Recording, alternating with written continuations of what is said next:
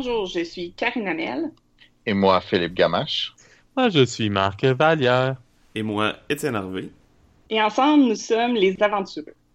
Euh, Aujourd'hui, c'est moi qui commence à parler, contrairement d'habitude que c'est toujours Étienne, euh, parce que euh, on va parler d'un sujet qui me touche à cœur particulièrement, de par ma profession, qui est essentiellement comment les jeux de rôle peuvent aider votre santé mentale.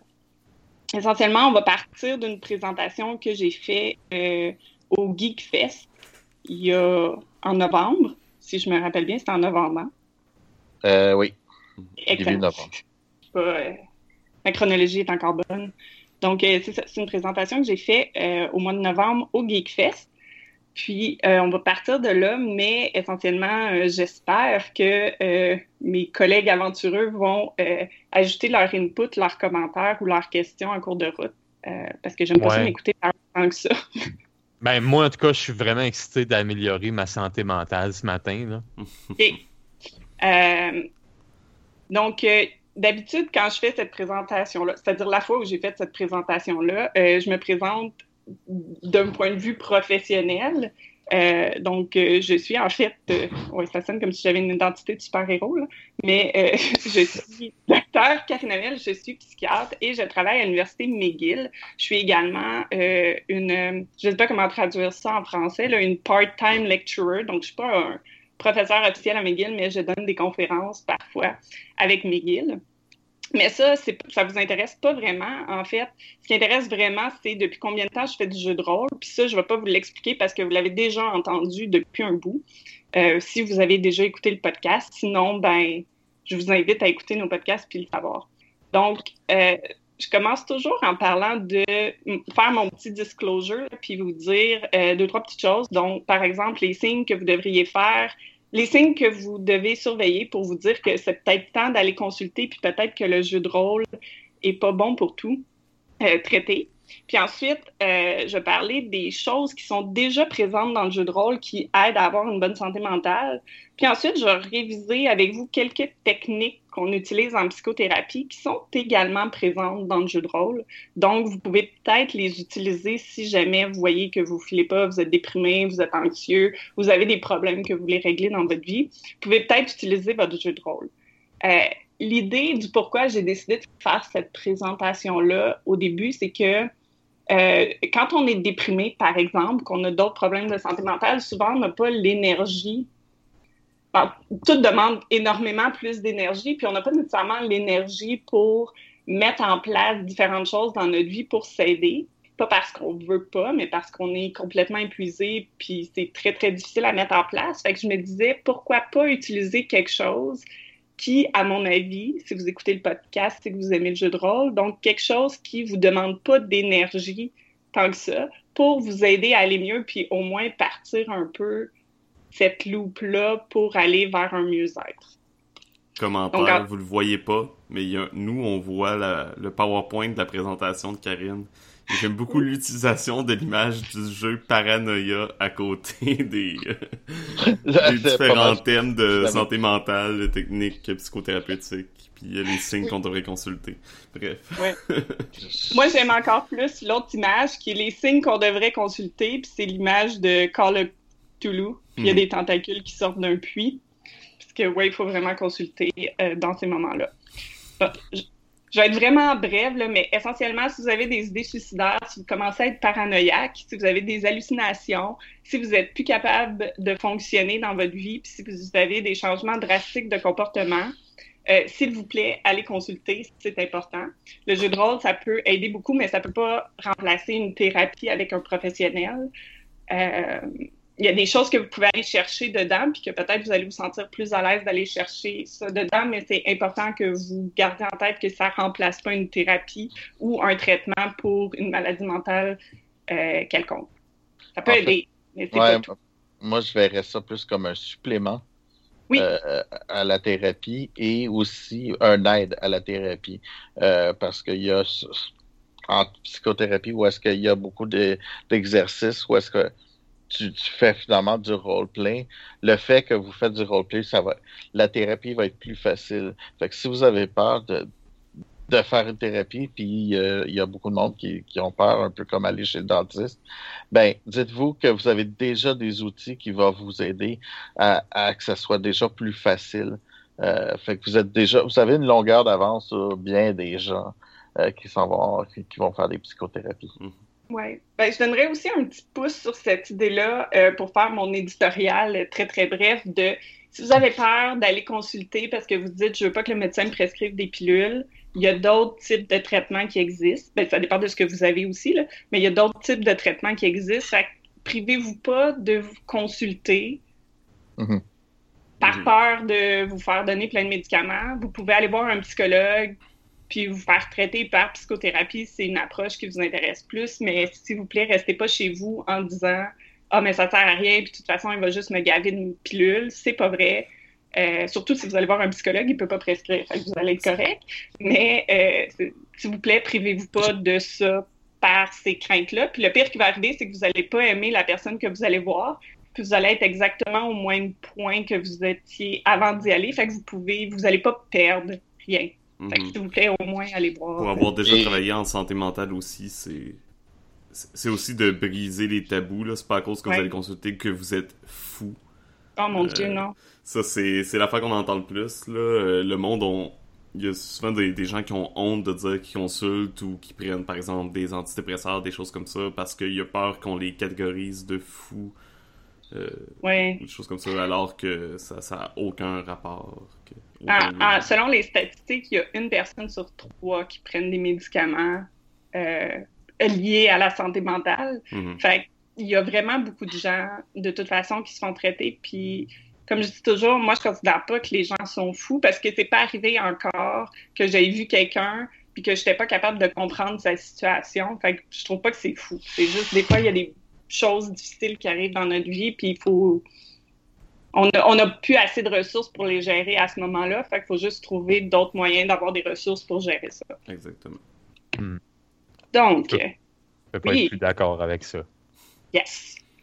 Euh, donc, des éléments pour une bonne santé mentale. OK. Je suis partie d'un modèle que tout le monde connaît, c'est-à-dire la pyramide de Maslow, euh, pour partir des besoins qu'on a, euh, que chaque être humain a pour être heureux dans la vie. Bon, il y a différentes variations, mais essentiellement, moi, je suis partie de ce modèle-là. Donc, initialement, vous avez des besoins physiologiques primaires, donc ce qu'on a besoin pour survivre, comme boire, manger, dormir. Ça, le jeu de rôle, euh, il vous aide pas vraiment à ça, à moins que vous grignotez dans vos parties. Même des fois, il peut nuire dans le sens que vous pouvez manquer de sommeil à cause de ça. Fait qu'essentiellement, ce level-là, on y touche pas vraiment. Euh, ensuite, le deuxième, c'est les besoins de protection puis de sécurité, euh, sauf contre danger physique ou psychologique. Être sauf contre un danger euh, physique ou psychologique, avoir de la stabilité, des choses comme ça. Puis à partir du niveau 3 et 4 et 5, c'est là que les choses deviennent un peu plus intéressantes. On a tout ce qui est, au niveau 3, on a tout ce qui est besoins sociaux, euh, besoin d'appartenance, besoin d'amour, besoin de faire partie dans un groupe, d'avoir de l'approbation des autres, de se sentir compris. On a besoin de reconnaissance et d'estime de soi, donc reconnaissance des autres, avoir de la dignité, avoir de l'autonomie, avoir confiance en soi, et on a besoin de autoréalisation et d'accomplissement. Donc, euh, conscience et développement de son potentiel. On a besoin d'apprendre, de la créativité. On a besoin de résoudre des problèmes complexes. Quand on dit complexe, c'est adapté à notre niveau, là, mais on a besoin de résoudre ça. Donc, essentiellement, si on regarde euh, ce que les jeux de rôle peuvent nous apporter, ben déjà, si on fait du jeu de rôle sur table, on fait partie d'un groupe. Bon, des fois, le groupe peut être dysfonctionnel, mais on fait quand même partie d'un groupe. Fait ça, déjà, juste en jouant au jeu de rôle, on fait partie d'un groupe et on contribue à notre bonheur et notre santé mentale. Ensuite, euh, souvent, le fait qu'on fait des jeux de rôle va nous apporter un grand sentiment d'appartenance. Si je fais juste penser à tout ce qui est la culture geek, puis au sentiment comme d'être geek puis d'appartenir à cette culture-là, euh, c'est ça qui fait runner essentiellement les conventions. Puis c'est ce sentiment-là que que, par exemple, quand que tu vois le jeu de rôle que tu connais, puis tu criais, puis tu vois plein de monde crier ben là, vous vous sentez tous bien ensemble. Mhm. Les jeux de rôle, ça apporte ça aussi. Euh, ensuite, reconnaissance des autres. Ben, je sais pas pour vous, mais moi, c'est clair que dans mon petit groupe que je fais du jeu de rôle, je suis reconnue comme la fille qui a les jeux de rôle bizarres. Euh, j'ai un, ami dans mon groupe que lui il est reconnu comme étant le muncher. Euh, on a telle autre personne qui est reconnue comme étant un super bon rôliste, puis tu peux lui faire jouer n'importe quoi. Bref, on a de la reconnaissance des autres joueurs avec qui on joue. Le moindrement que c'est un groupe qu'on côtoie depuis un certain temps. Euh, aussi, ça peut aider à augmenter notre confiance en soi parce que, euh, en général, quand on pratique une activité pendant un certain temps, on devient qu'on devient relativement confiant par rapport à cette activité-là. Euh, comme par exemple, ben, ça s'est développé avec le temps, mais présentement, moi, je me sens assez à l'aise pour commencer à faire du DMA dans des conventions ou des choses comme ça, euh, que j'aurais peut-être pas fait avant, mais juste parce que je fais du jeu de rôle, puis je pratique, puis j'en fais de plus en plus, euh, ça développe cet aspect-là de ma confiance en moi. Parce que je me sens compétente à faire quelque chose, c'est-à-dire faire des parties. Euh, le jeu de rôle aussi nous aide à avoir un sentiment d'accomplissement, euh, juste parce qu'on fait une activité puis qu'on se sent bon à la faire, mais aussi parce qu'il n'y a rien de plus... il n'y a, a, pas de sentiment d'accomplissement plus grand que quand tu finis une quest puis tu l'as bien réussi. Puis même si c'est pas réel, dans le sens que c'est pas... Euh, t'as pas vraiment réussi une quest dans la vraie vie, mais le sentiment, lui, il est très réel puis il est présent puis ça fait du bien. Euh, aussi, oui? Continue, je vais, je vais faire ma parenthèse quand on va avoir fini ta pyramide. OK. Euh, j'ai aussi mis euh, la créativité qu'on va chercher parce qu'essentiellement, on crée des personnages, on crée des histoires, on crée euh, des backgrounds, on crée des dynamiques, on, ben, bref, on crée tout le temps quand on fait du jeu de rôle. Puis résoudre des problèmes complexes parce que ce n'est que ça. Euh, essentiel. Ben, pas juste ça, mais c'est beaucoup, beaucoup ça, le jeu de rôle, dans le sens qu'on se fait mettre un problème, puis là, il faut qu'on le résout ensemble, qu'on trouve une, fa une façon de réussir la quest, de sauver la princesse, par exemple, de tuer le dragon, ou de sauver le village, ou de faire je sais pas quoi d'autre que vous allez faire dans votre mission, mais c'est essentiellement la résolution de problème. C'est sûr qu'il y a beaucoup d'échecs aussi, mais... oh oui! mais ça fait partie de la vie! Ouais, mais déjà là, ça peut t'apprendre à euh, comment gérer les échecs aussi. Mm-hmm. Parce que c'est pas grave, puis il n'y a pas de conséquences euh, dans ta vie, mais oui, c'est vrai qu'il y en a aussi. ce que bon. j'allais dire tantôt, c'était euh, c'est ce que tu viens de dire, la plupart des choses d'appartenance, confiance en soi, reconnaissance des autres, etc. C'est un bon signe pour tout joueur aussi de regarder quand tu es dans un mauvais groupe. Parce qu'il y en a des mauvais groupes de jeux de rôle. Si t'as pas l'impression si t'as pas de sentiment d'appartenance dans le groupe, euh, si t'as l'impression que le groupe est désordonné, que les autres te rabaissent plus que d'autres choses, ou t'as de la reconnaissance mais négative, etc. Euh, c'est peut-être que soit tu t'as à parler avec euh, le groupe pour voir, euh, pour essayer de régler le problème, ou sinon juste changer de groupe. Parce que j'en ai déjà vu des, des, groupes ou des joueurs nocifs. Mm. Oui, c'est sûr que ces éléments-là vont se retrouver dans un groupe comme idéal ou en tout cas bon, suffisamment bon, mais oui, ça peut arriver qu'on pogne des groupes euh, pas bons. Bon point. Donc, maintenant que déjà là, donc déjà, comme je l'ai mentionné, juste en jouant au jeu de rôle, sans même changer absolument rien à comment vous jouez, vous avez déjà comme plusieurs de vos besoins pour être heureux qui vont être euh, satisfait. Là, j'ai comme reculé cinq diapos à cause des maudites affaires de mouvement. Je suis désolée. c'est pas grave. Les gens qui nous écoutent, ils ne te voient pas, c'est ça l'important. ouais. euh, donc là, on va regarder certaines euh, techniques spécifiques qu'on utilise en psychothérapie que vous le saviez peut-être pas, ou peut-être que vous le saviez. Euh, on, ça se retrouve dans le jeu de rôle la première affaire, il va y avoir une coupe de termes scientifiques, là, je m'en excuse. Euh, la première affaire, ça s'appelle de l'activation behaviorale. Ça, essentiellement, c'est une technique qu'on utilise dans des thérapies pour la dépression. Puis, euh, c'est basé sur le principe qu'il euh, y a une théorie de pourquoi on tombe en dépression qui est que un environnement où on jamais, n'a jamais de renforcement ou qu'on est puni tout le temps, va faire en sorte qu'on déclenche, qu'on tombe en dépression. Bon, ça ressemble à quoi un milieu comme ça? C'est un milieu, par exemple, où tout ce que vous faites, c'est jamais assez, euh, c'est jamais correct, ça vous fait toujours chialer après, peu importe ce que vous faites.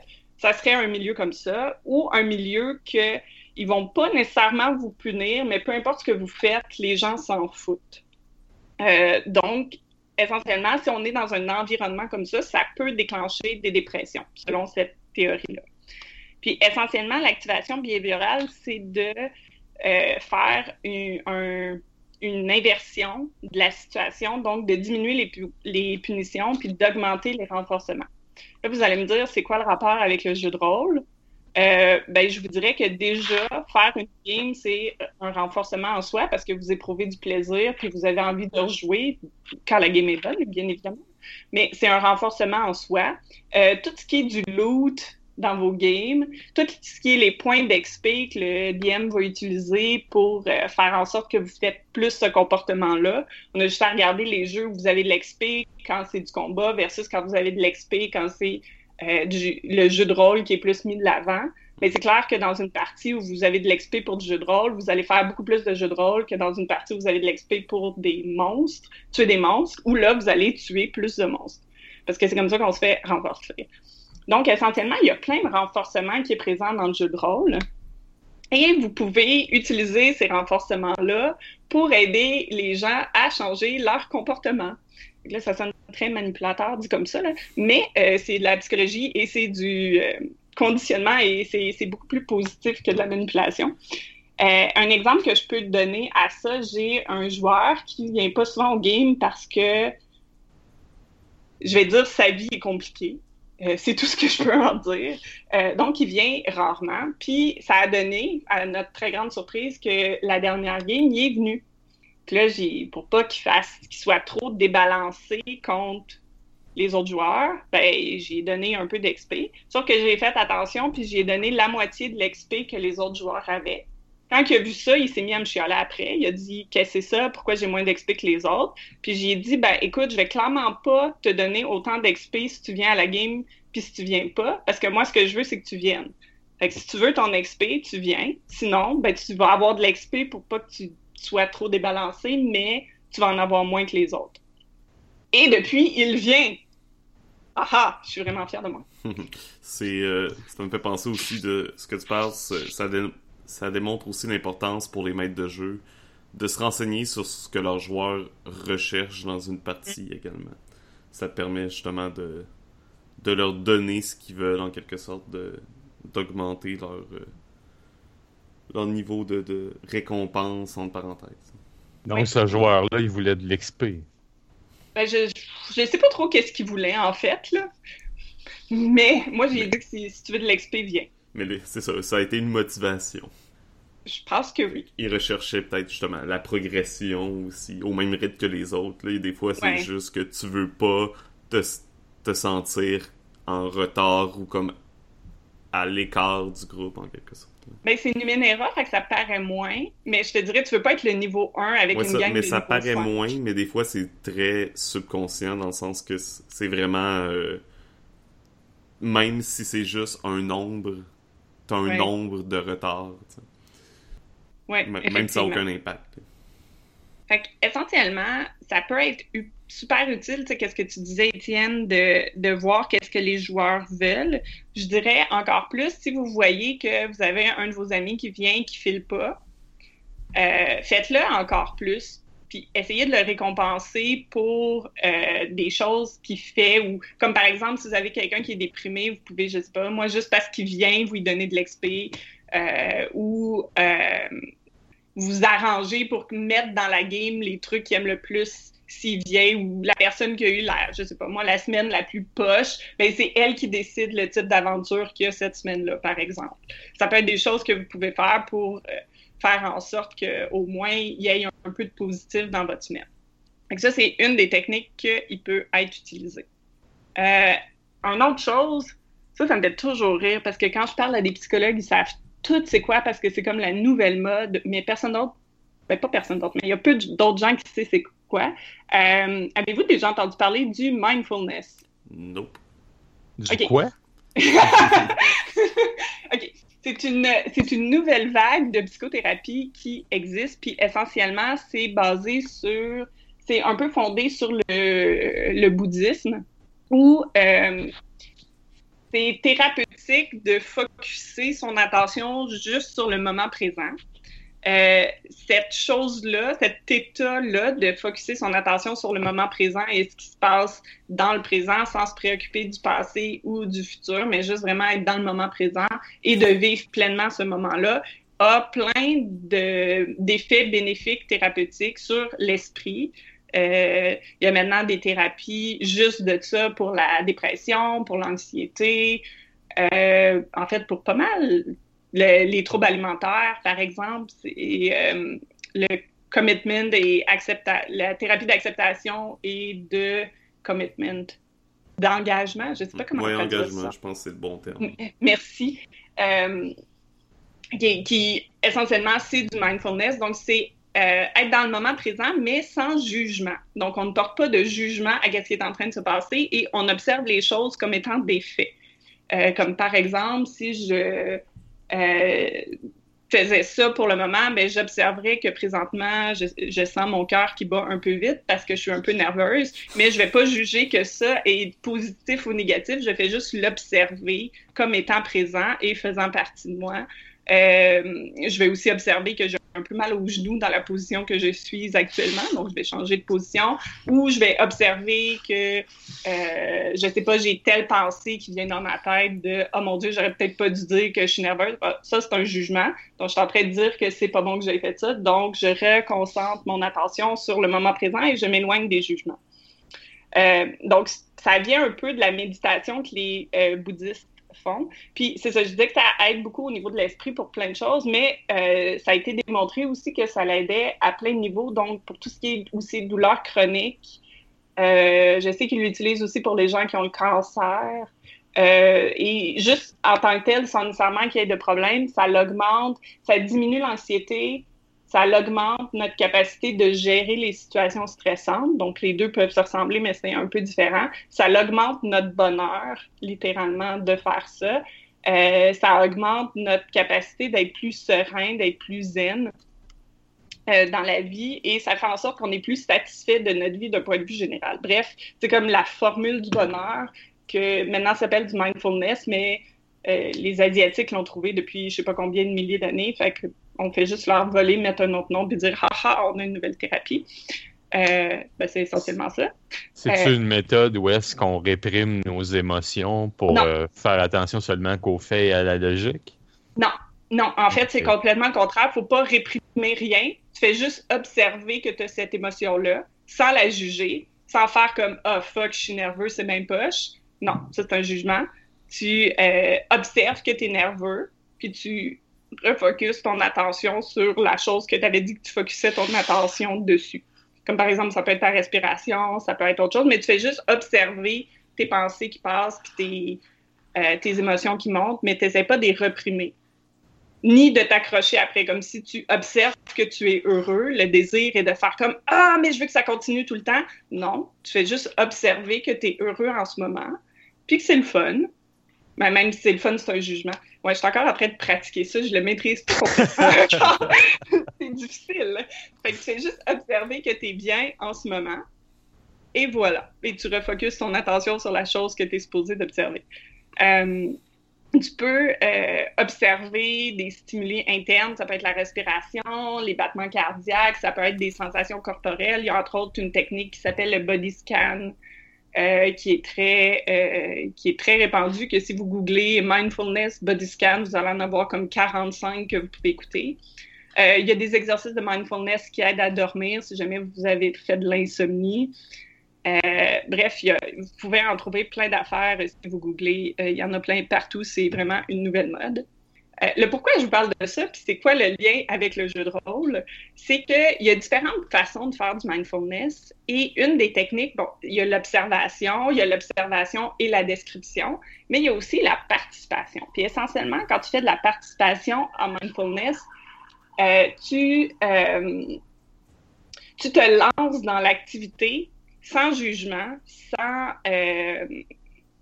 sans analyser ce que tu fais, sans être conscient, ben pas sans être conscient, là, ça sonne comme si les gens sont inconscients, mais sans, sans avoir cet état-là de pensée de oh mon Dieu, mais qu'est-ce que les gens vont penser de moi ou est-ce que je vais être jugé par les autres ou oh mon Dieu, mais de quoi j'ai de l'air si je fais ça. Puis tu fais juste te lancer complètement. La meilleure image que je peux donner de ça, euh, c'est si vous avez déjà vu des enfants jouer.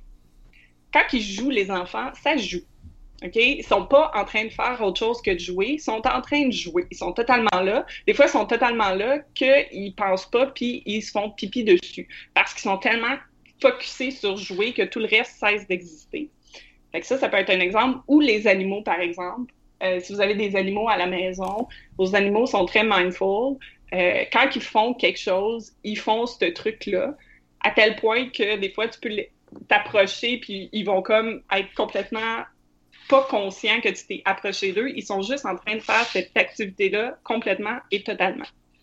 Le pourquoi je vous dis ça, c'est que vous pouvez commencer à faire du mindfulness en jouant au jeu de rôle, parce que vous avez probablement des moments dans votre jeu de rôle, ou du moins je l'espère, je vous le souhaite, d'avoir des moments où vous faites juste jouer, sans penser à qu'est-ce que le monde va penser de moi, qu'est-ce que je fais, sans over-analyser qu'est-ce que vous faites, ou vous faites juste vous lancer puis le faire. Euh, comme avant qu'on parte l'enregistrement aujourd'hui, euh, Marc faisait des voix euh, d'un personnage pour une autre game. Mais ça, c'est un excellent exemple de participation où tu fais juste te lancer, puis tu fais la voix, puis tu essaies de pas dire « Oh mon Dieu, mais est-ce que je sonne bizarre, puis est-ce que le monde va me prendre pour un con ou tout ça. Euh, ce qui est merveilleux avec le mindfulness, c'est qu'apparemment, si on en fait cinq minutes par jour, euh, ça prend plusieurs mois, slash, avant d'avoir un, peut-être des années, avant d'avoir un effet. Euh, mais on peut commencer à sentir un effet en quelques semaines, mais ça prend des mois avant d'avoir un effet optimal de ça. Mais à juste cinq minutes par jour, on peut consistant, de façon consistante, on va avoir un bienfait de ça. C'est ça que la recherche a démontré.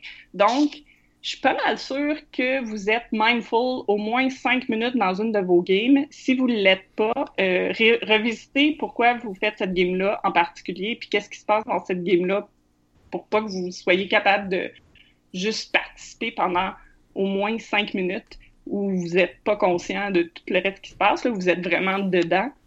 Euh, donc, euh, si vous avez quoi, deux, trois games semaine, ben vous êtes déjà à trois fois semaine mindful sans vous en rendre compte et vous contribuez à devenir plus heureux dans la vie.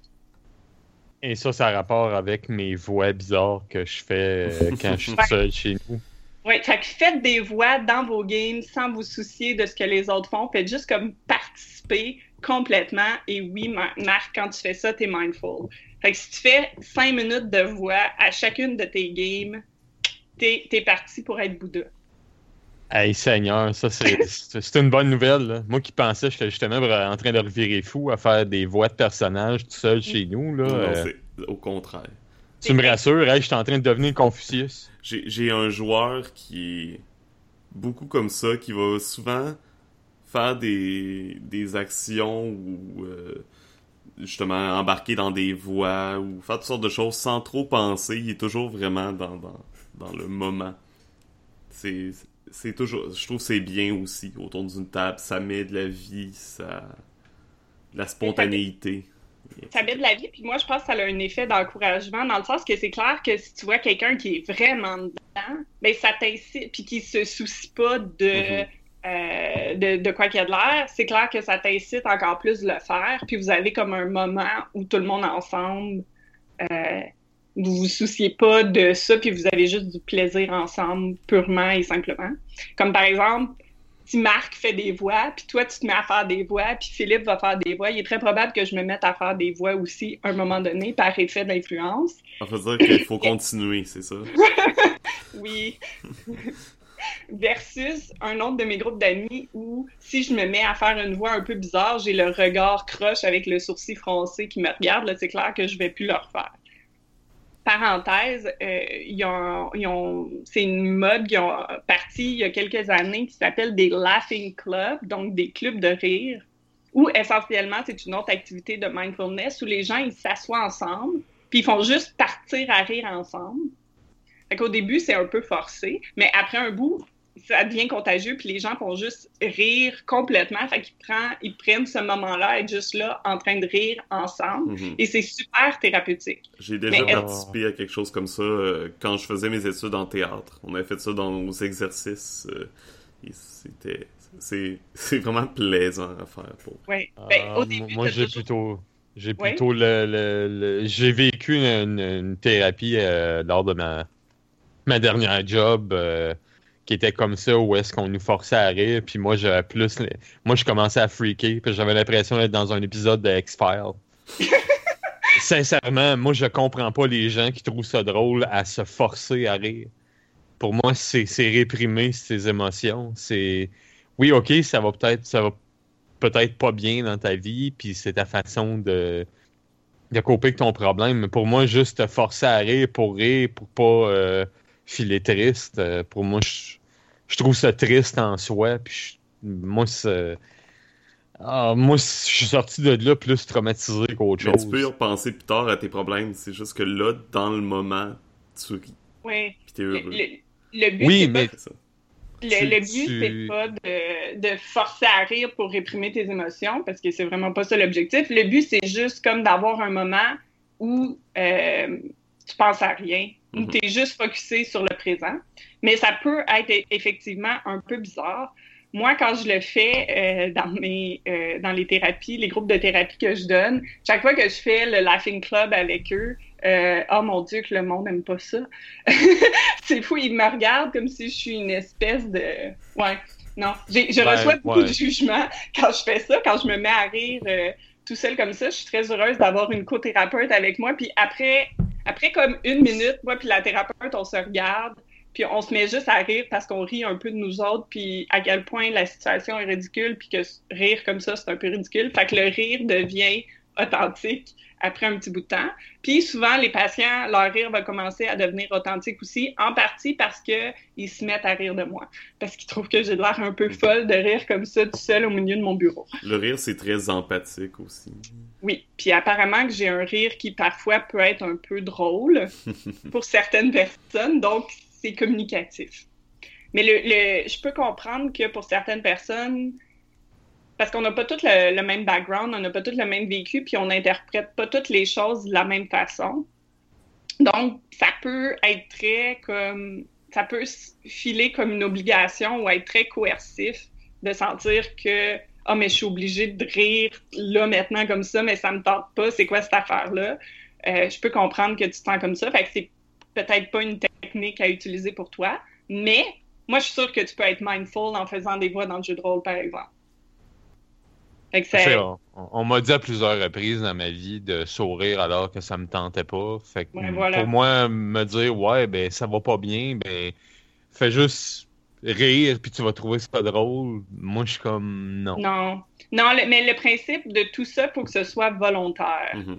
C'est- C'est c'est le point clé, là. Si c'est pas volontaire, puis c'est quelqu'un qui te force, ça ne fonctionne pas, puis ça va pas marcher. Par... c'est Ça va pas chaque- marcher. C'est dans la vie en général, on s'entend là quand quel- on l'a tous déjà vécu là quand t'es triste pis quelqu'un dit ah mais t'as juste à faire X. Oh, Ça Dieu, marche jamais là, c'est se faire donner comme des, des espèces pas c'est pas des ordres mais genre ah voici la formule magique, pourquoi t'as fait pas. C'est sûr que Ouais, ça Ouais, marche. c'est- jamais. la personne, ça marche, ça prend, elle donne probablement un exemple qui va marcher pour lui ou elle, Mhm, mais c'est- souvent comme c'est pas adapté à ta situation à toi. mais Elle veut bien faire ou il veut bien faire, Oui. mais Mhm. Ah non, les, les gens sont souvent très bien intentionnés. Moi, ce que j'observe, c'est beaucoup de gens qui sont clumsy, qui sont un peu maladroits ou dans leur façon de dire les choses ou qui sont, ils deviennent défensifs. Puis là, ça sort un peu de croche, mais c'est souvent guidé par des bonnes intentions.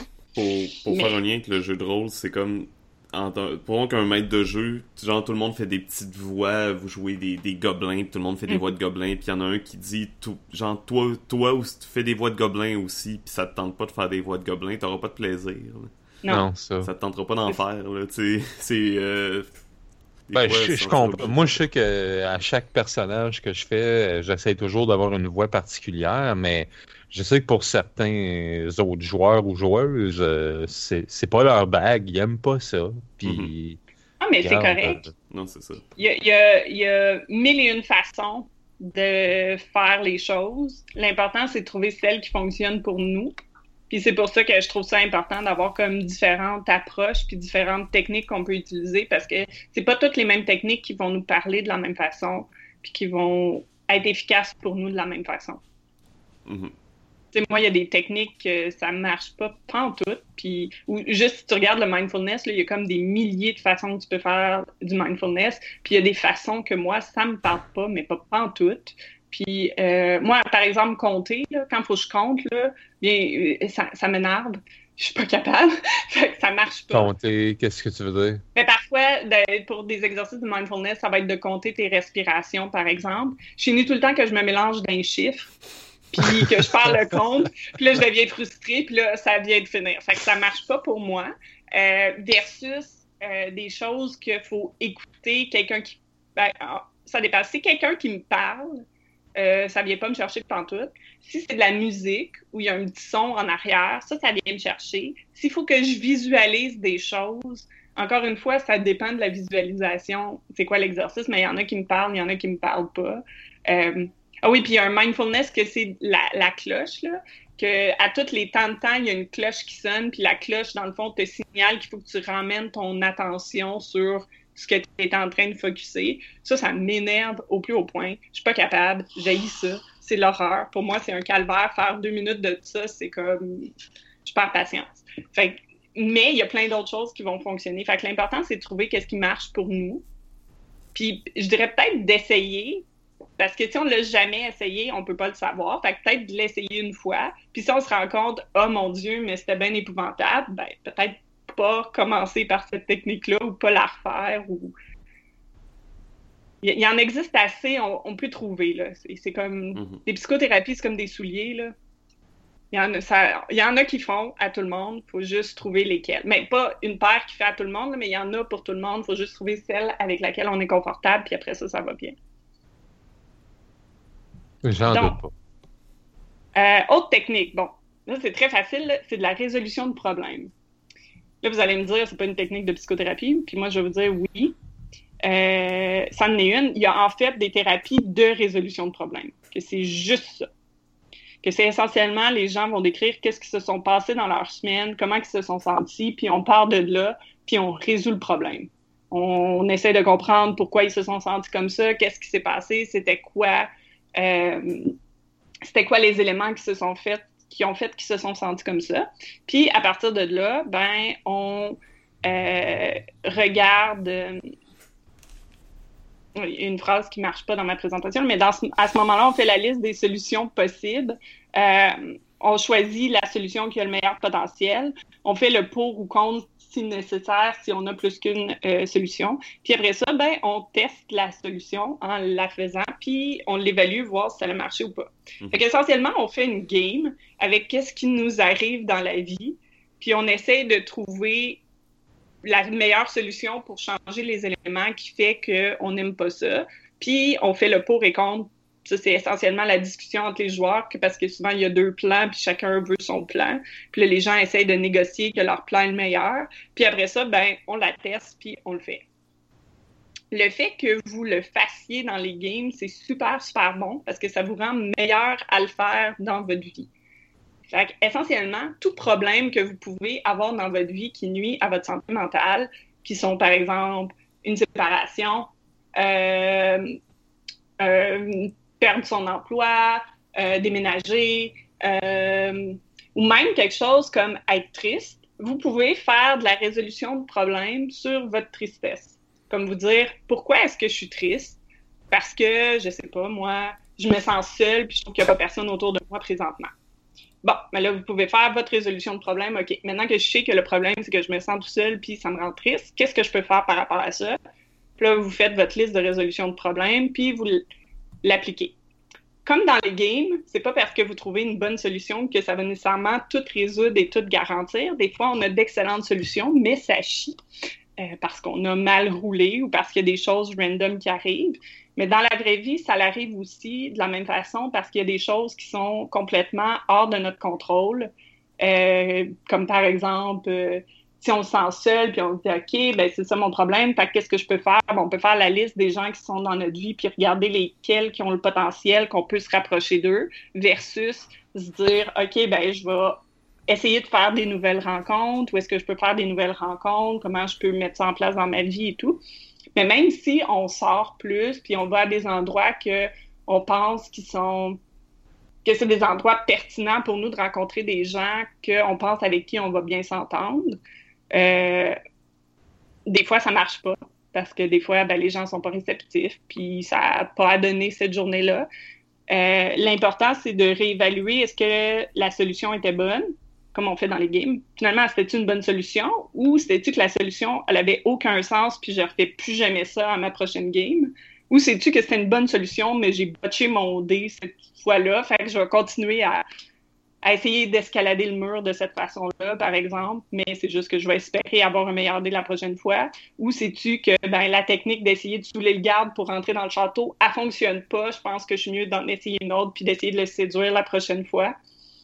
Euh, c'est un peu de regarder ça, mais ça je trouve ça toujours drôle. En fait, ce qui me frappe le plus quand euh, je vois des patients, c'est que souvent, ils se sentent complètement perdus face à leurs problèmes.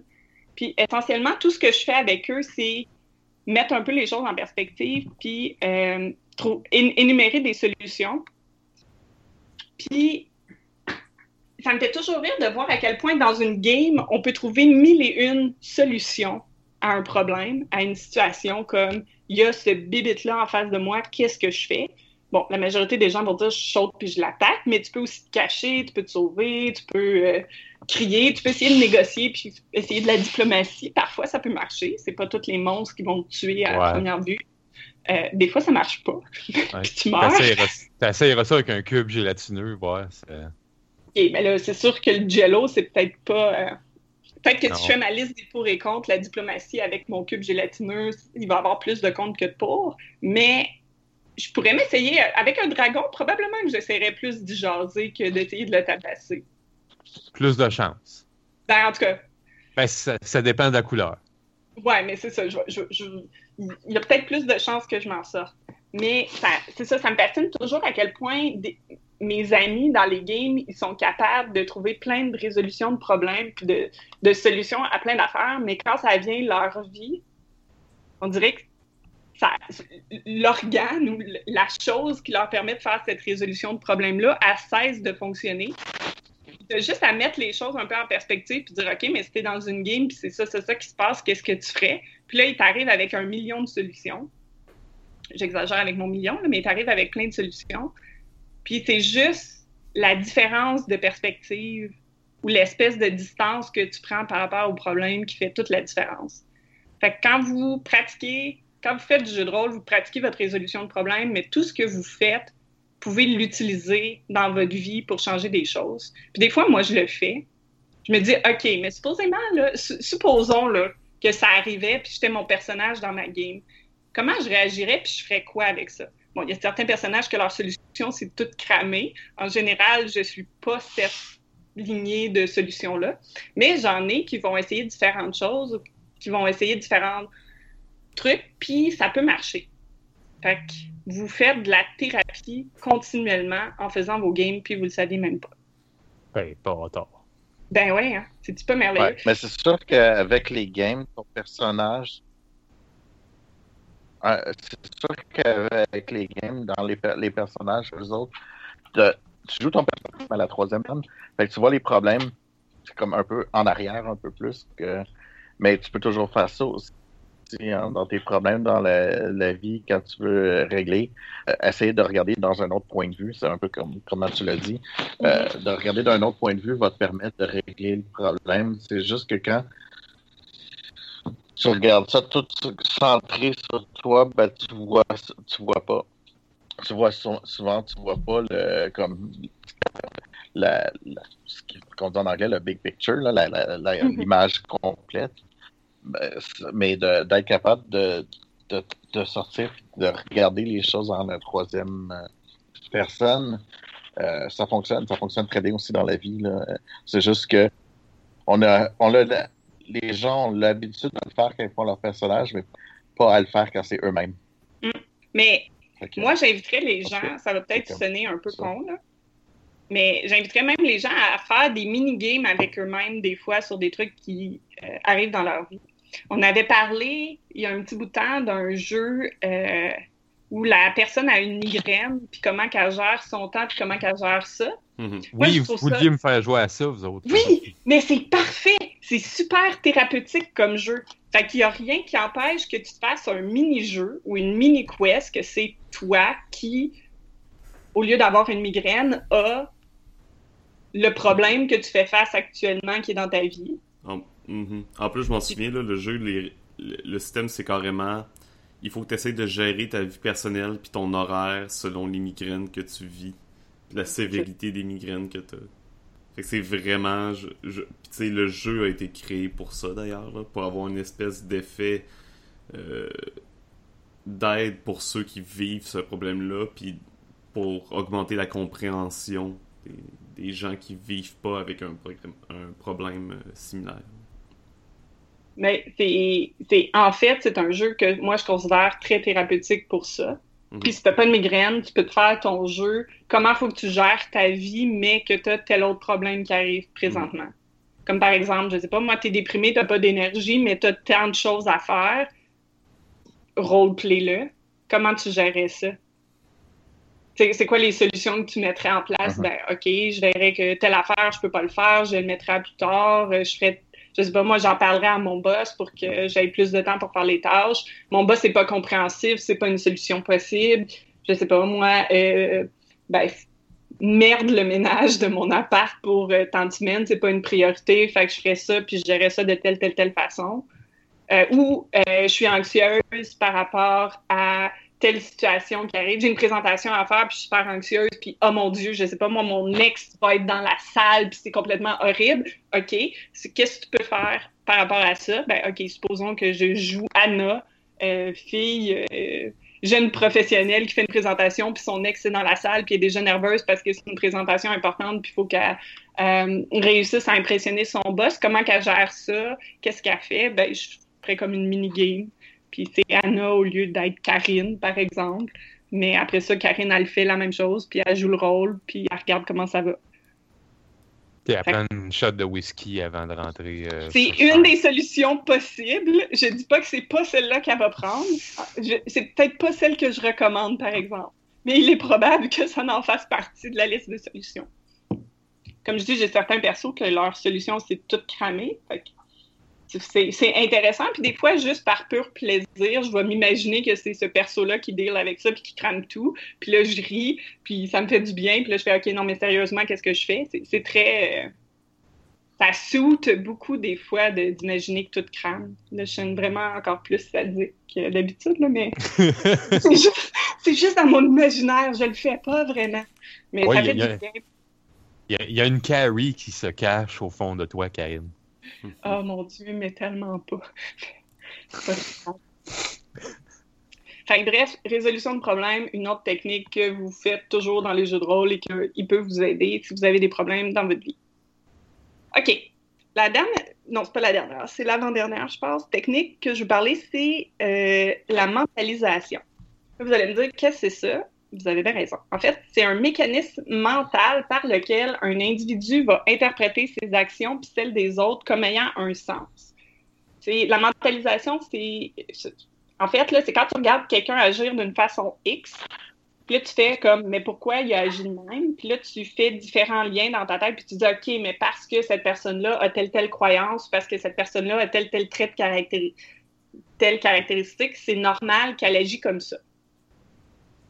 Euh, pourquoi je vous en parle, c'est parce que ça aussi, c'est quelque chose qu'on fait constamment dans le jeu de rôle, mais qu'on fait pas nécessairement dans notre vie. Comme par exemple, quand vous créez un personnage, puis que vous faites de background, là je parle de Marc en particulier. Ah, ok, bon, euh, je, Non, non. je me sens avisé. non, non, je te niaise, c'est juste parce qu'on on faisait une blague sur euh, des gros backgrounds. Vas-y, prends- prends-moi en. Bon, En mais quand, quand Marc fait un background de personnage, il va arriver avec différents éléments, mais je dis Marc, mais on le fait tout, là. On va arriver avec différents éléments, puis on va se dire, OK, mais là, si telle situation arrive, mon personnage va réagir comme ça parce qu'il fait telle, telle, telle chose, parce que ça, ça y est arrivé dans le passé, fait que c'est normal qu'il va réagir comme ça. Comme par exemple, si on fait un personnage, ben, si on prend la game de Burning Wheel, mon personnage a été attaqué dans une ruelle, c'est clair que euh, je, vais peut-être plus m'aventurer dans les ruelles tout seul. Ou que si jamais je me retrouve tout seul dans une ruelle, ben, je vais être plus craintive. Puis euh, ça va se passer. Pourquoi? Parce que mon personnage a vécu ça. Ou que dans le passé, je sais pas, j'ai eu telle relation ou telle affaire s'est passée dans mon background, puis ça, je vais réagir de telle, telle, telle façon. Ou elle va euh, apprendre à comment se servir une arbalète. Exactement! On fait des liens. Mais c'est ça. Mais bref, la mentalisation, on le fait tout le temps, puis on le fait aussi avec les autres personnages. Je sais pas si ça vous, vous est déjà arrivé de jaser d'une game après la game. J'espère. C'est super le fun. Puis de demander à, un, autre joueur de dire Ah, mais ton personnage a réagi comme ça dans telle situation. Est-ce que c'est à cause, je sais pas, moi, que tu es un ancien soldat, que tu as décidé de faire ça comme ça, puis c'est pour ça, tu as compris ça comme ça, fait que tu réagi comme ça. Puis là, la personne, des fois, elle va dire oui, c'est exactement ça. Puis on se sent tous fiers de nous d'avoir trouvé la réponse. Ou des fois, ils vont dire Ah ben non, pas partout. Mon personnage a réagi comme ça, pas parce qu'il est un ancien soldat, mais parce que, euh, je sais pas, moi, sa femme s'est faite kidnapper dans le passé. Donc, quand il est arrivé telle situation, ben, il était sur le qui-vive, puis il a tout de suite réagi pour pas euh, que quelque chose de dramatique se reproduise encore. Puis là, tu fais comme Ah, mais c'est super intéressant. Puis là, tu apprends à mieux comprendre l'autre personnage ou même des fois ton personnage. Puis ça change ton interaction que ton personnage va avoir avec ce personnage-là parce que tu comprends mieux pourquoi il fait des choses. Ben, dans la vie, on fait ça aussi. C'est juste que souvent, on, ne le fait pas vraiment.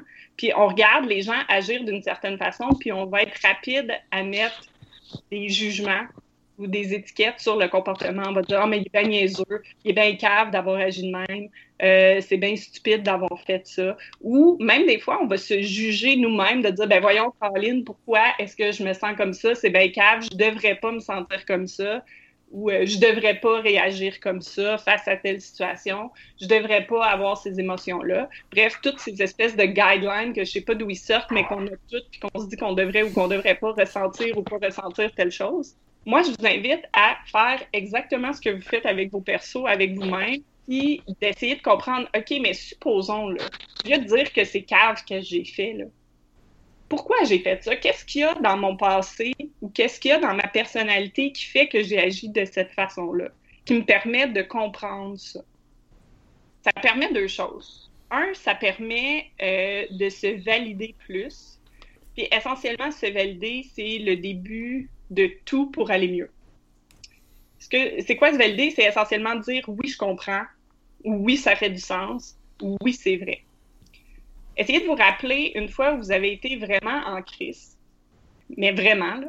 Puis là, vous essayez d'en parler à quelqu'un parce que ça va pas, puis là, vous êtes vraiment fâché. Puis là, vous avez la personne à côté de vous qui vous dit Ah non, mais tu comprends pas, c'est pas ça, mais non, mais vois pas comme ça. Qu'est-ce que ça a fait à votre colère? Je suis sûre à genre 98% que ça l'a augmenté de façon exponentielle. Parce que c'est ça que ça fait quand on se fait invalider.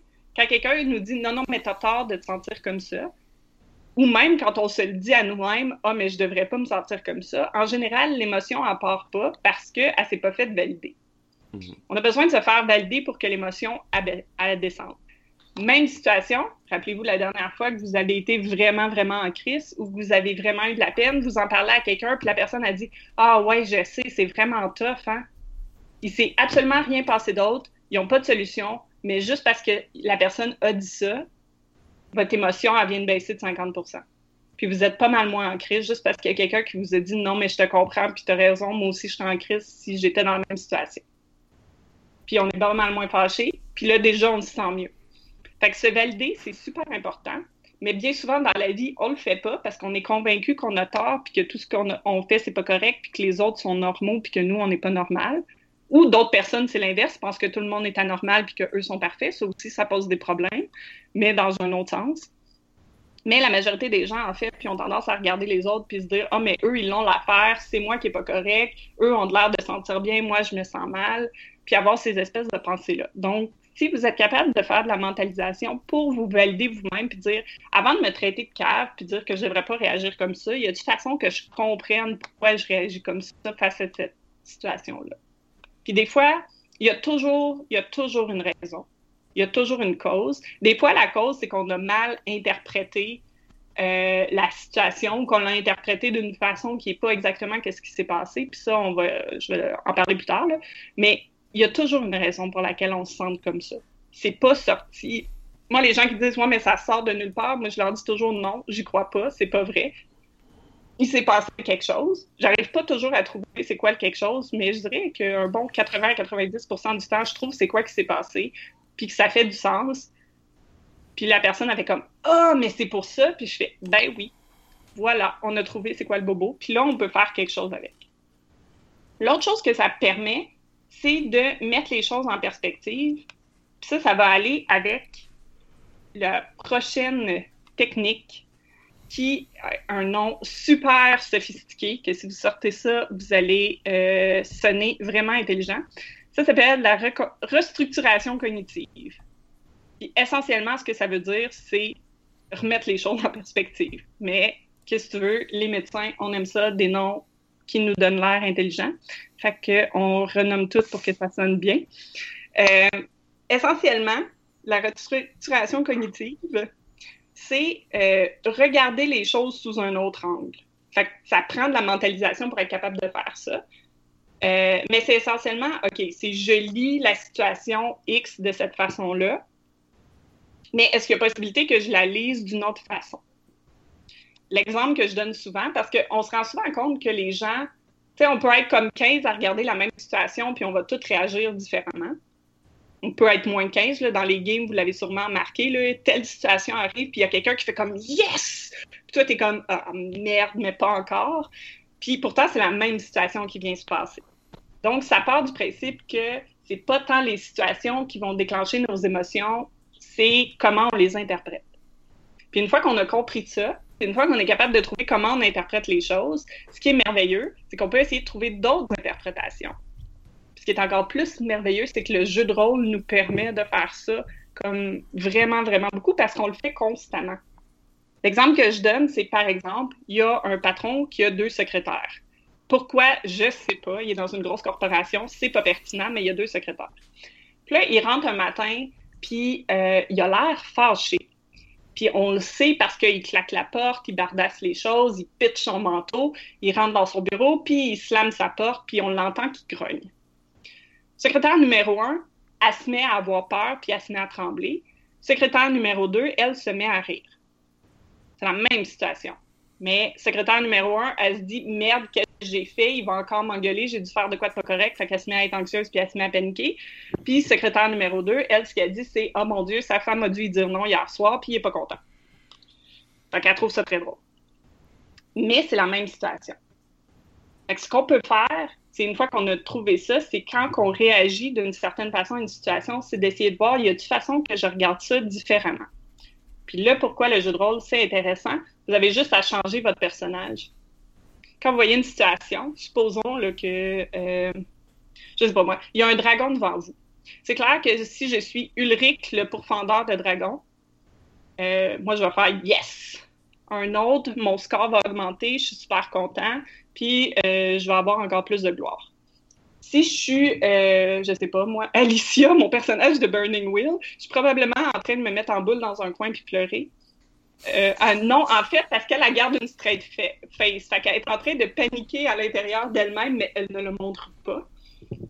Versus Karine qui serait présente. Donc, Karine, Karine, elle serait en boule en train d'essayer de se cacher en dessous d'une table en train de pleurer.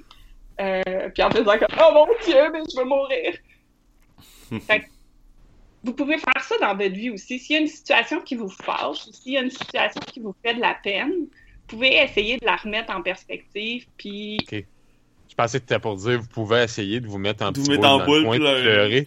Vous pouvez aussi C'est une bonne méthode, déjà. Très thérapeutique. Oh, non. Mais des fois, ça fait du bien. ah, ben, euh, des fois... Des, des, fois, ça fait du bien. Ouais, mais pas à long terme, en général. Ça, ça fait sortir le méchant, mais ça n'a pas changé la situation. Non, mais je sais pas, par exemple, si euh, j'essaie de penser à des situations proches de. euh, De rencontrer un dragon. Ouais. Mais dans, ça, dans la vie, ça arrive moins fréquemment. Euh, Mais tu sais, un boss fâché, ça, des fois, ça peut être pas loin. ben, Ah, ben. ça- ouais. Si ton boss fait penser à un dragon. On sait jamais. Non, mais C'est mieux peut-être de En fait, juste ça, ça peut changer la dynamique complètement. Si ton boss te fait peur, si tu imagines que c'est un dragon, puis là, dans ta tête, t'as comme une mini-toi qui est comme OK, mais je vais le pourfendre avec mon épée. Haha. Ben, déjà là, ça va faire, ça va dédramatiser la situation, ça va remettre les choses en perspective, puis tu vas pas réagir de la même façon à la situation. Euh, moi, je va pense plus que tu vas finir 15 ans en prison là, si tu le pourfais avec ton épée, Non, ton non. boss. Tu pas vraiment avec l'épée. C'est dans ta tête, Marc, dans ta Ah. tête. Ok, exercice mental. euh, Ok. Non, s'il vous plaît, ne pourfendez pas vos boss avec un C'est de la reconstitution cognitive qu'on parle. Oui. De, de, de même, de même que tout cramer n'est pas une solution valable à nos problèmes. Je répète. ah, fuck! C'est pas une solution. Ah, faut que je barre ça sur ma feuille. Shit, c'était ça que t'avais retenu de ce que je disais. Ben oui. Il restait rien qu'à trouver un forgeron. là, J'aurais été me n'importe. Mais bref, des fois, si ça vous arrive dans vos games de dire, OK, mon personnage a réagi comme ça à cause de telle, telle, telle affaire, puis là, euh, vous voyez un autre joueur, puis là, vous comprenez qu'il réagit autrement par de telle, telle autre façon, mais il n'y a rien qui vous empêche dans votre vie de faire la même affaire, puis d'essayer de faire semblant que vous êtes quelqu'un d'autre pour un moment, juste pour essayer de voir s'il y a d'autres façons de comprendre ça. Euh, un exemple concret, il y a beaucoup de gens, par exemple, que s'ils essayent d'avoir des interactions sociales avec quelqu'un, puis ça marche pas, l'interprétation qu'ils vont faire, c'est c'est de ma faute, je suis vraiment poche, euh, j'y arriverai jamais, ou peu importe, des, des espèces de pensées de découragement qui viennent. Ben, OK, oui, ça se peut que ça n'ait pas marché parce que tu es vraiment poche puis tu es quelqu'un de vraiment pas intéressant. C'est une possibilité, mais y a-t-il d'autres possibilités? Ben, probablement que la personne était peut-être fatiguée, peut-être que ça n'a rien à voir avec toi, puis c'est juste que eux ils filent pas euh, ce soir-là. Peut-être qu'ils t'ont trouvé intéressant, mais c'est juste qu'ils sont pas démonstratifs. Euh, ça l'arrive des fois. Peut-être que, euh, je sais pas, moi, t'as parlé d'un sujet, puis c'est pas toi, mais c'est que. La façon de communiquer. Qu'est-ce que t'as dit? On l'a Oh. perdu. J'ai perdu Je Philippe. crois que le sujet n'est pas intéressant. Euh, je- ce que je disais, c'est. Ah, vous m'entendez pas? non, ben, on, te perd. euh, on te On- perd on au moment quand important. solution. je trouve ça très, euh, très bien placé. Philippe? Ok, bye. Ouais, ben. Hein? Ouais, Bon, on, on on m'entend t'entend bien? une frappe sur deux. Allô? on t'entend, Ouais. mais tu coupes. Ok, bon. Continue de. Ah. Continuez. Ok. Ben, c'est ça, je voulais dire. Si le sujet, il est peut-être pas intéressant, comme fait vécu, les BD, c'est intéressant, mais peut-être qu'eux aiment pas ça en entendre parler pendant trois heures. Fait que c'est peut-être pas toi, c'est peut-être juste ton sujet, que un moment donné, ils se sont tannés. Ou, exemple, c'est pas parce que c'est une fille qu'elle aime pas le jeu de rôle, mais que faire un personnage pendant 45 minutes, ça l'intéresse pas, mais qu'elle va être très intéressée à d'autres jeux de rôle. Fait qu'il est arrivé dernièrement que je me suis fait dire par quelqu'un Ah, mais elle aime pas ça parce que c'est une fille. Puis j'ai trouvé ça très drôle. Puis j'ai dit Je pense pas que c'est ça le problème. Je pense qu'une fille peut aimer le jeu de rôle. T'es sûr? Ben, moi, je pense que oui. J'ai comme des Est-ce que t'as des preuves de ça? Ouais, c'est ça. Ouais. Ouais, j'ai des bonnes preuves qu'une fille peut aimer le jeu de rôle, mais que peut-être des personnages qui prennent 45 minutes à faire quand c'est la première fois que tu joues, c'est peut-être pas le meilleur. C'est peut-être pas la meilleure chose à commencer. Je dis Mhm. pas de pas Ouais. nécessairement commencer par Pathfinder pour ne pas nommer le système en question. Euh, qui, qui essayait de faire jouer, mais. Il y en a qui vont aimer ça, mais c'est ça. personnes C'est pas... Ou de commencer avec un autre système. Mhm. que Pathfinder pour commencer, qui est très bien, mais c'est peut-être pas le premier que je ferais essayer, dépendamment c'est qui la personne. Fait mais ça fait en sorte qu'au lieu de se taper dessus puis d'être convaincu qu'on est poche, puis de rester dans cette loupe-là dépressive, ben ça permet de voir d'autres possibilités, puis souvent d'être capable de trouver des solutions. Parce que honnêtement, si la, La raison, c'est que nous sommes intrinsèquement poches, puis qu'il n'y a rien d'autre à faire parce qu'on est doumé à être poche toute notre vie. Mais c'est clair, c'est souvent là, en fait, que les gens vont commencer à avoir des idées suicidaires parce qu'ils vont se dire, ben, ça sert à quoi que je me force, puis ça, je devrais juste disparaître. Alors que la prémisse de base est fausse. La personne n'est pas intrinsèquement poche. Premièrement, tout skill peut être amélioré. Les jeux de rôle nous apprennent ça quand on se pratique on devient meilleur, ou quand on monte de niveau, on devient meilleur. C'est la même chose dans la vie. Ça marche pas aussi linéairement que ça, malheureusement, mais ça fonctionne. Fait que tout skill peut être travaillé puis pratiqué. Fait que même si on n'a pas de skills sociaux, par exemple, ben ça se travaille. Mais d'arriver à la conclusion que c'est de ma faute parce que je suis poche puis il n'y a rien qui va jamais bien arriver, qui est des pensées très fréquentes que les gens ont quand ils sont en dépression, ben ça nous mène à rester dans ce cercle-là perpétuellement, puis il n'y a rien de constructif en ça. Mm-hmm. De remettre les choses en perspective, ça permet déjà de s'en sortir puis de trouver des solutions potentielles. Il m'en reste comment? Ah ah, ouais, il m'en reste deux. OK, j'étais plus sûre.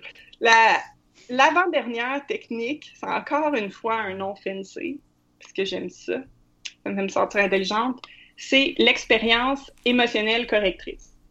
Bon, c'est encore une fois, c'est fancy, mais essentiellement, c'est un, c'est présent dans les thérapies de groupe. Puis c'est de vivre une situation similaire à une situation qu'on a déjà vécue dans le passé, mais avec une résolution différente.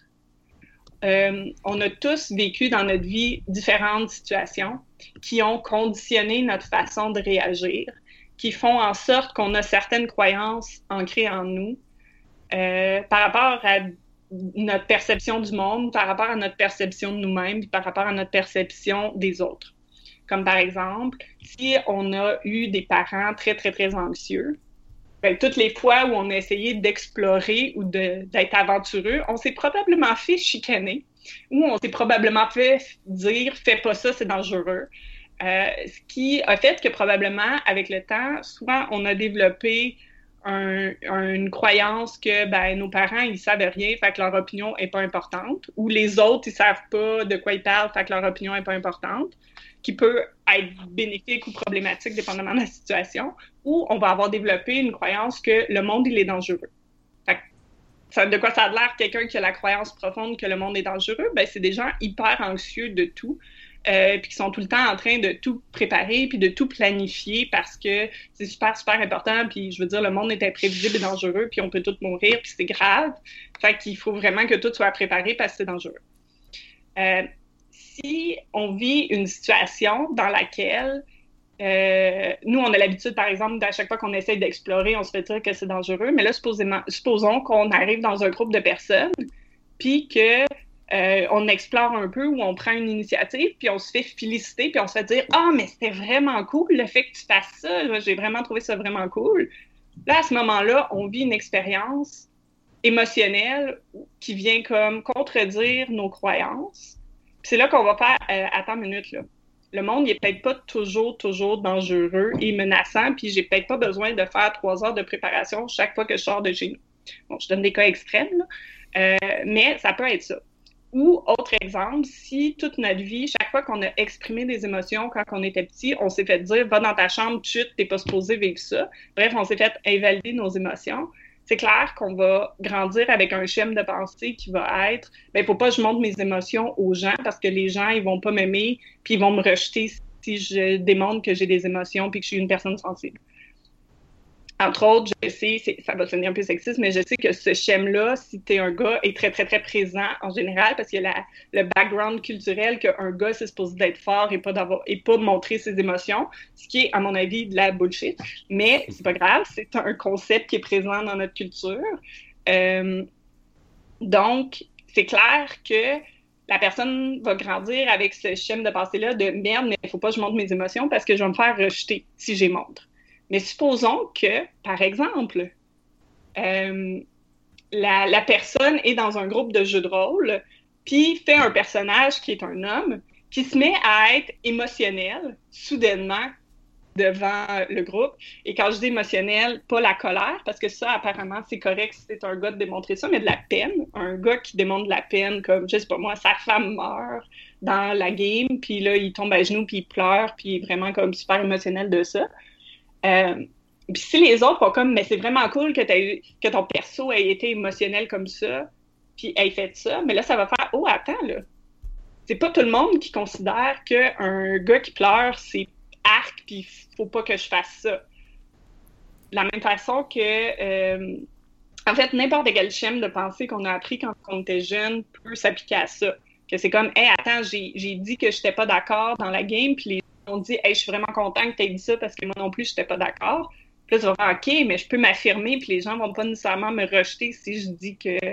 Euh, si, je m'affirme puis je dis qu'est-ce que je veux versus toutes les expériences que j'ai eues dans le passé m'ont appris que chaque fois que je me suis affirmée, ben, il y a quelqu'un qui s'est fâché après moi puis qui m'a dit de me taire puis que c'était pas une bonne idée que je parle. Donc, bref, c'est de vivre une expérience qui vient justement challenger un peu ces croyances-là qu'on a de nous-mêmes ou notre perception du monde. Puis ça, je trouve que le jeu de rôle est vraiment riche en ce genre de situation-là parce que on va toujours jouer avec des gens qui vont être différents de un, mais aussi, les personnages qui vont jouer vont être différents. Fait ça va toujours donner un potentiel d'expérience émotionnelle très différente de ce qu'on connaît. Euh, puis ça peut faire en sorte que les gens réagissent de vraiment de plein de façons différentes qu'on n'a peut-être pas l'habitude. Puis ça peut changer justement juste parce qu'on fait du jeu de rôle puis qu'on va voir des gens réagir de façon différente à comment nous on réagit. Ça va commencer à venir challenger ces croyances-là qui peuvent des fois être problématiques qui sont des fois la source de problèmes mentaux comme de l'anxiété ou des dépressions ou des troubles alimentaires ou autres. Euh, je ne vais pas vers des choses qui sont dites plus organiques, comme la schizophrénie, ça c'est différent, mais des, des, troubles mentaux plus d'anxiété puis de dépression, c'est basé sur certains types de croyances comme ça qu'on a. Euh, puis ça, ça influence comment qu'on perçoit les choses. C'est comme si on avait un filtre, puis on lit le monde avec ce filtre-là, avec cette croyance-là, mais des fois, certaines de ces croyances-là sont fausses. Parce que c'est pas vrai que euh, les gars émotionnels, c'est pas le fun. Moi, j'adore ça. Mes meilleurs amis, c'est des gars émotionnels. Puis mon chum, c'est un gars émotionnel, puis j'adore ça, puis il n'y a rien qui me fait plus plaisir. Désolée, chérie, mais il n'y a rien qui me fait plus plaisir que quand on écoute un film, puis je broille, puis je me revire, puis qu'il broille avec moi. C'est un très beau moment, puis je l'adore entre autres pour ça. Fait que c'est puis je connais plein de, je vais pas dire des filles, mais aussi des gars, parce que je vais pas faire d'hétéronormalisation, mais je connais plein de gens qui aiment ça, euh, voir quelqu'un, un de leurs proches, être émotionnel avec eux. Puis ça rend, euh, ça rend ça vraiment le fun de voir que l'autre personne, elle trouve ça dur aussi, puis elle vit les mêmes choses que toi. Fait le jeu de rôle, c'est très, très, très, très, très riche en expérience émotionnelle. Et idéalement, elles vont être correctrices dans le sens qu'elles vont changer ces schèmes de pensée-là qu'on a. Est-ce que c'était clair? Parce que j'ai parti des gros mots. Non, moi, ça va. OK. Ouais, moi, ça me va aussi. ça va, moi.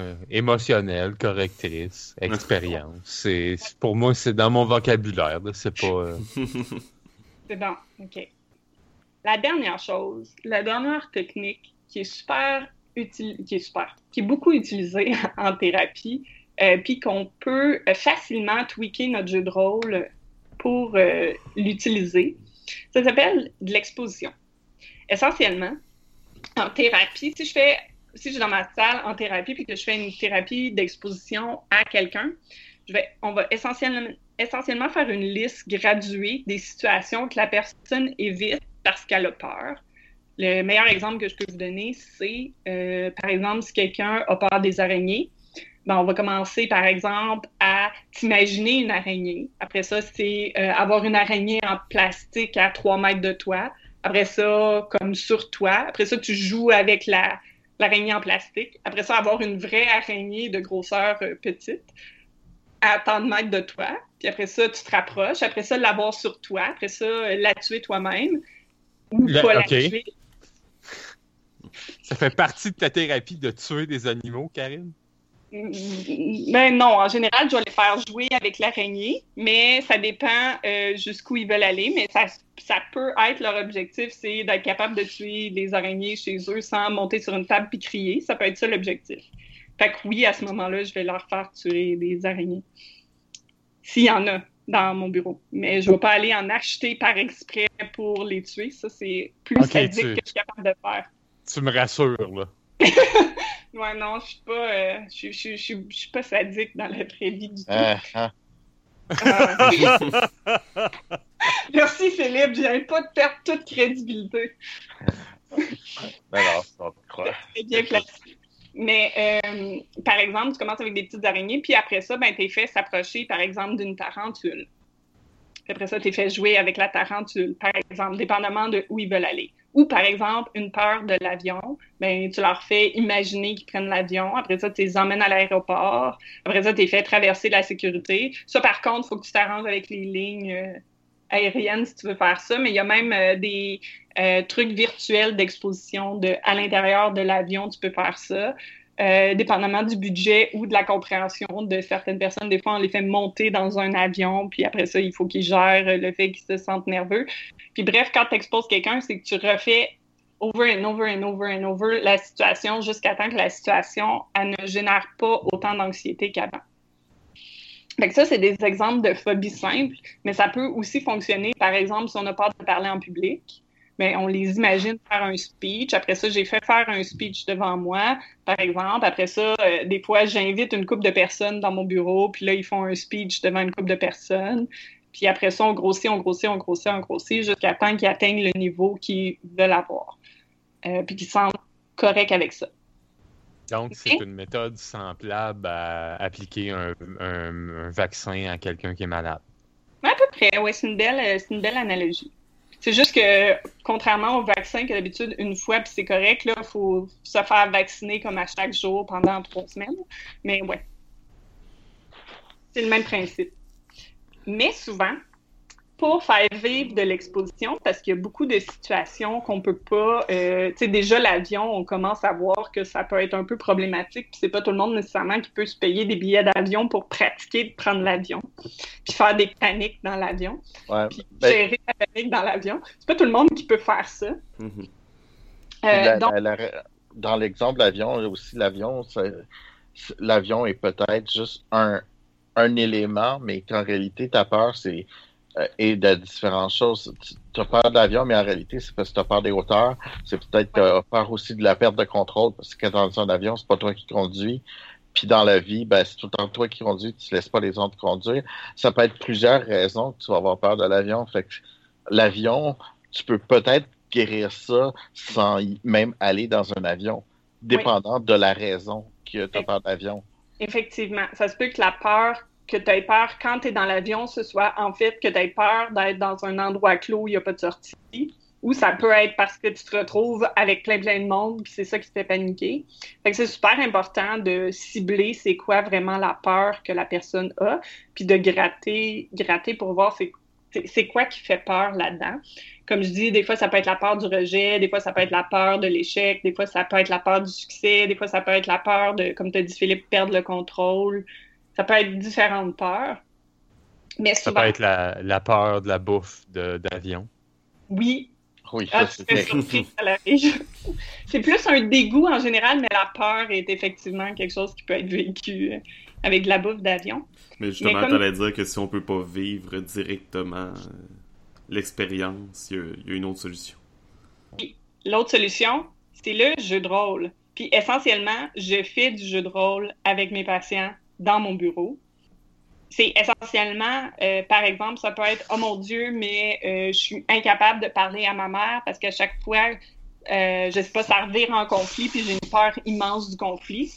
Mais c'est OK, tu vas jouer ta mère, je vais jouer toi, puis joue vraiment ta mère solide. Puis des fois, ça peut être moi qui va jouer la personne, puis l'autre personne va jouer c'est ça, la, la mère, par exemple, là, je vais lui montrer différentes techniques. Ou après ça, ça peut être OK, ben moi, je vais jouer ta mère, puis toi, tu vas jouer toi, puis go, essaye de me convaincre que euh, c'est correct que tu ailles à ta game jeudi, puis moi, je veux pas parce que je pense, je sais pas, moi, euh, qu'a vécu. euh, tu veux aller à un GN en fin de semaine, puis moi je suis ton père, puis je veux pas parce que je suis convaincue que tu vas te faire violer si tu vas dans un GN. Fait que je te laisse pas aller au GN, mais toi tu veux y aller. Fait que go, on joue ça. Moi je suis le père convaincu que ça va t'arriver, puis toi t'es ma fille qui va essayer de me convaincre que c'est correct d'y aller puis que tout va bien se passer. Go. Puis au début je commence à jouer un, parent pas trop chiant, puis au fur et à mesure que la personne devient bonne, ben je deviens plus chiante et plus difficile et euh, je donne plus de contre-arguments et tout ça pour que ça devienne progressif. Fait que le jeu de rôle, on en fait énormément en thérapie. En fait, on en fait constamment. Constamment. Essentiellement, ce que je fais avec mes patients, c'est que je me mets à leur place, donc je fais de la mentalisation pour essayer de comprendre comment ils se sentent. Je leur fais faire de la restructuration cognitive pour essayer de remettre les choses en perspective. Puis je fais du jeu de rôle avec eux pour les exposer. Fait que moi, je considère que, en fait, je suis pas une bonne thérapeute, je suis juste une excellente rôliste. Puis ça fait que je pense que je fais une pas pire job. Les avis sont partagés sur la question, mais il y a certaines personnes que j'arrive à aider grâce à ça, mais c'est essentiellement tout ce que je fais. Euh, comme psychiatre, c'est essentiellement exactement les mêmes skills que j'utilise quand je fais euh, des parties de jeu de rôle avec mes patients. Fait que le jeu de rôle, euh, toute situation à être faite en jeu de rôle. Le moindrement qu'ils me disent OK, mais je veux appliquer telle solution, je veux socialiser plus, fait que je vais aller rejoindre un nouveau groupe de personnes. Ben, OK, on va pratiquer ton small talk. Fait que je joue un inconnu, tu joues une personne qui vient me parler, puis qui me fait faire, qui essaye de m'approcher avec. Euh, avec un nouveau sujet où tu essaies de, prendre contact avec moi. Puis au début, je vais jouer quelqu'un qui est plus réceptif. Puis après ça, je vais jouer quelqu'un qui est moins réceptif, puis comment patauger ça, puis comment gérer la situation, parce qu'il n'y a jamais de garantie dans la vraie vie. Donc, ça se peut que la personne, malgré qu'elle utilise toutes les bonnes techniques, la personne n'est pas intéressée. Ben, comment tu peux gérer ça dans ce cas-là? Puis on pratique, on pratique, on pratique, puis ça l'aide les gens à se sentir plus en contrôle de leur vie et à mieux gérer leur problèmes de la vie de tous les jours. Euh, donc, une chose que je trouverais très pertinente à faire, si vous vous sentez à l'aise puis que vous avez un bon groupe d'amis, moi, je l'ai déjà fait. Euh, j'ai, vraiment une peur euh, du conflit énorme. Ça paraît pas. J'ai travaillé là-dessus. L'exposition, ça marche. Mais j'ai vraiment une peur du conflit énorme. Puis j'avais demandé à quelqu'un, puis j'ai moi, je suis la personne qui se fait souvent dire, parce que je trouve ça drôle que les aventureux me connaissent comme sous un angle que je suis sadique, parce que si vous parliez à mes meilleurs amis, là, ils diraient que Karine, son problème, c'est qu'elle n'est pas assez méchante dans la vie. je trouve ça juste un peu cocasse. Fait que, bref, j'étais avec ce groupe-là d'amis qui me disaient Karine, t'es pas assez méchante, puis c'est pour ça tu fais marcher dessus, puis tu t'affirmes pas assez, puis c'est ça ton problème, non, non, non, non, non. Fait que moi, je suis allée voir un gars à un moment donné, puis j'ai dit OK, tu veux partir une nouvelle game, puis tu m'as demandé si je voulais faire partie de ta game, moi, je suis partante. Mais j'ai un service à te demander. On peut-tu faire du monde evil? Parce que je veux me pratiquer à faire des affaires evil, puis à pas me sentir coupable. Puis je veux me pratiquer à m'affirmer, puis je veux être la leader du groupe, parce que je veux apprendre à m'affirmer, puis à diriger du monde sans avoir peur, puis je veux me pratiquer. Puis essentiellement, la game est partie de ça. Euh, c'était une game de Ars Magica, peut-être pas le meilleur média pour faire ce que je voulais faire. Puis ça n'a pas super bien marché à cause de ça, mais je l'ai répété dans d'autres games aussi. Puis éventuellement, euh, je suis beaucoup plus affirmée maintenant que je l'étais avant parce que je me suis exposée par littéralement le jeu de rôle à force de faire des persos qui étaient plus en position de leader, à force de faire des persos evil, ben, ça fait en sorte que maintenant, je me sens moins coupable quand je tue des joueurs dans une game. Alors qu'avant, je serais probablement excusée pendant une demi-heure si j'avais comme blessé un joueur pendant une game. Fait y a du progrès. Fait que vous pouvez littéralement, je sais pas moi, si vous avez peur des araignées, vous pouvez demander à votre DM, tu peux-tu plugger genre une araignée géante une fois de temps en temps dans le game pour m'aider parce que j'ai vraiment une phobie des araignées puis ça me gosse ou euh, j'ai vraiment une peur des conflits, ou j'ai peur de faire des speeches, ben, vous pouvez demander à votre DM comme ils mettent une foule que vous devez calmer, par exemple.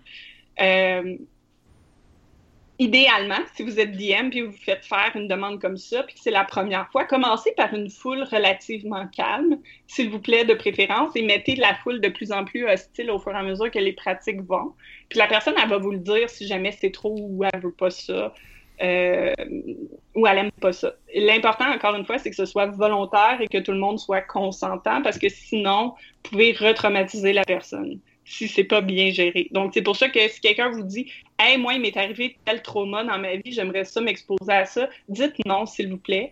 Euh, parce que les traumas, c'est une autre catégorie. Puis le risque de retraumatiser quelqu'un, ça se fait de l'exposition pour des traumas, mais le risque de traumatiser quelqu'un, c'est excessivement grand. Fait que touchez pas à ça, mais pour des petites phobies simples ou pour des trucs comme j'ai peur du conflit ou j'ai peur de telle chose, est-ce qu'il possible... j'ai peur des endroits clos, ben ok, ton perso commence la game dans un donjon. Comment tu gères ça? Puis là, la personne, elle se met à paniquer, mais juste à être réceptif à comment vous voyez que la personne réagit. Si vous voyez qu'elle est en train de paniquer ben ben sortez-la de là. Mais si vous voyez que la personne gère ça bien, puis que ça, c'est comme OK, non, je vais, je vais essayer de respirer, puis je vais prendre mon souffle, ben il y a un potentiel que ça soit hyper thérapeutique pour elle. Mais encore une fois, il faut que ce soit consentant et volontaire de la part de tout le monde.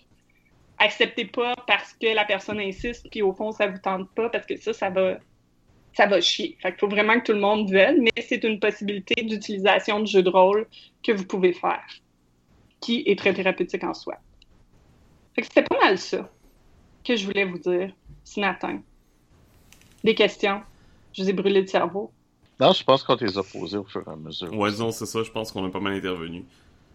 Toutefois, et, si nos Et toi, ça va bien, Karine? Oui. Oh, oui, oui, moi ça va. Elle ça va pouvoir dormir ce soir. Oui, oui, je vais pouvoir dormir. C'est une bonne chose. Ben, peut-être pas parce que ce soir, c'est la game de Burning Wheel. Puis comme Ah oui, c'est tout vrai. moment, je suis comme super excitée après la game parce que j'ai hâte de voir qu'est-ce qui va s'en venir. Fait que ça me crée un peu d'insomnie, ça aussi. c'est de l'insomnie positive. Bon, ben, On va, on va clore ça. Si nos auditeurs ont des questions, je vous invite à les poser sur la page, puis j'imagine que Karine va trouver le temps d'y répondre. Oui. Donc, euh, merci à tous. Merci à Karine de- d'avoir partagé cette super présentation. Super intéressant. ouais, je suis tout à fait d'accord. Ben, de rien. Merci de m'avoir écouté. Puis euh, pour euh, complémenter tout ça, vous pouvez aussi, si vous l'avez pas fait, euh, réécouter notre podcast sur la psychologie des jeux de rôle qu'on avait fait avec Paul. Euh, c'est pas directement lié, mais ça touche des sujets euh, relat- un peu similaires. Comment, bref, les jeux de rôle peuvent aider les gens. Euh, donc, merci à tout le monde, merci aux auditeurs. On vous donne rendez-vous la semaine prochaine. Je vous souhaite, et on vous souhaite plutôt une excellente journée, une bonne semaine, et surtout, Bonne Bonne aventure. aventure.